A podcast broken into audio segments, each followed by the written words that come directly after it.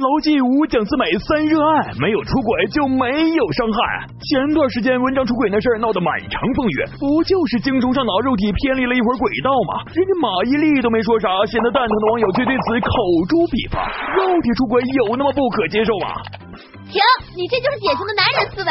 肉体出轨说白了就是爱情败给了欲望，所有不合法的交配都是耍流氓。别拿生理需求去掩饰内心的贪婪。比起纯爱的精神出轨，肮脏龌龊的肉体出轨更不能被接受。但是有人认为肉体出轨多半是荷尔蒙撒野，只交配但不交心。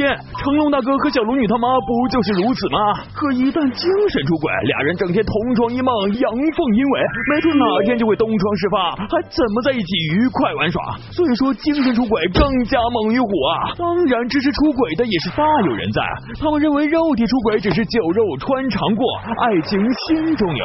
办完了事儿，提裤子走人，深藏功与名；而精神出轨呢，讲究的是百花丛中过，片叶不沾身，得不到的永远在骚动，玩的就是柏拉图式的小资情调。不过呢，侃爷认为，无论精神还是肉体，只要是出轨，都是不可接受的。路边多看两眼帅哥美女，这都是人之常情。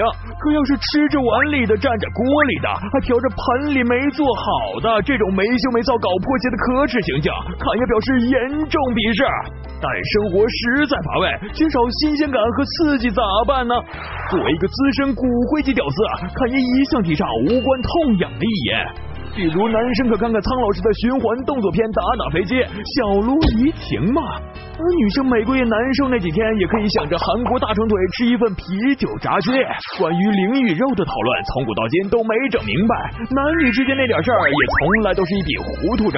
最后卡爷提醒，两个人既然选择了在一起，那就得从肉体到精神都忠于对方。出轨容易，但留下的伤害却很难愈合。且行且珍惜吧，骚年。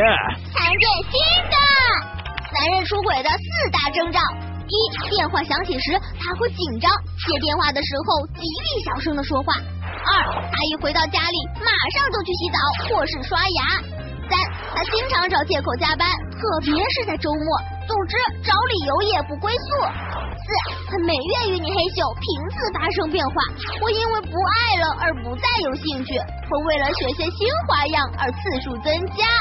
严防小三拒绝出轨，扫扫二维码关注爱侃爷，让侃爷做守护你爱情的大天使。